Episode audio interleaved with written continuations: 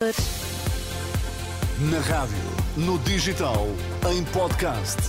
Música para sentir, informação para decidir.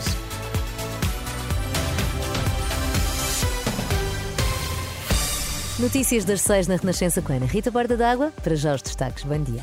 Bom dia. Casos de gripe estão a aumentar. Por esta hora, no Hospital de Louros, o tempo de espera nas urgências é de 12 horas. Pelo menos 20 pessoas morreram na sequência de um ataque israelita na última madrugada.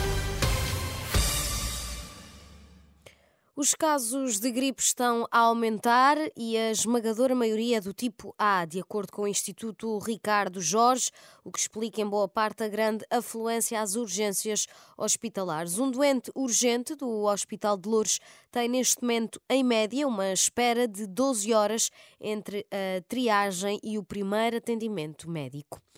O IPO de Lisboa, fundado pelo cirurgião e professor Francisco Gentil, celebra hoje 100 anos com uma cerimónia dedicada aos trabalhadores, cujos rostos estão expostos num mural de fotografias que também vai ser hoje inaugurado. O Instituto Português de Oncologia de Lisboa é um hospital público do SNS com quase um século de experiência no tratamento, estudo e investigação do cancro.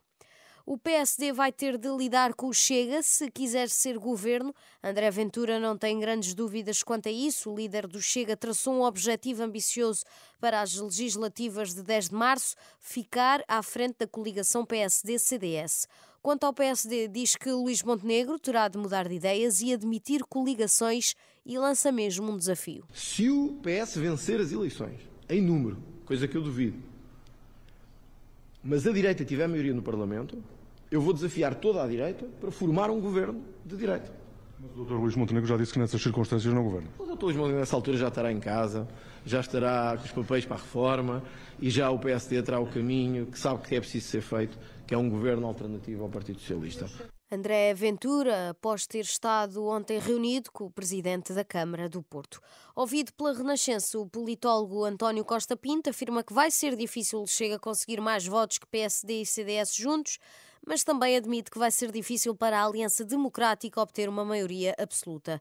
Por isso, considera que Montenegro tentará esses acordos e entendimentos com o Chega se a direita tiver maioria, quanto mais não seja acordos de incidência parlamentar. Mesmo que Luís Montenegro nos diga que não faz acordos com o Chega, se a direita tiver a maioria, evidentemente que, em princípio, vai tentar fazer com que alguns acordos existam com o Chega. Como é que fica a, eh, a quebra de palavra, tendo em vista que ele o fez, ao contrário do PS, evidentemente, quando ganhou e fez pela primeira vez uma aliança com os partidos à sua esquerda. A diferença, evidentemente, é que o PS não tinha dito que não faria qualquer acordo com os partidos à sua esquerda, surpreendendo a sociedade portuguesa o líder uh, que ganhar, se ganhar as eleições, neste caso Luís Montenegro, terá que assumir essa contradição. Não será a primeira vez, já aconteceu na Madeira, por exemplo, e já aconteceu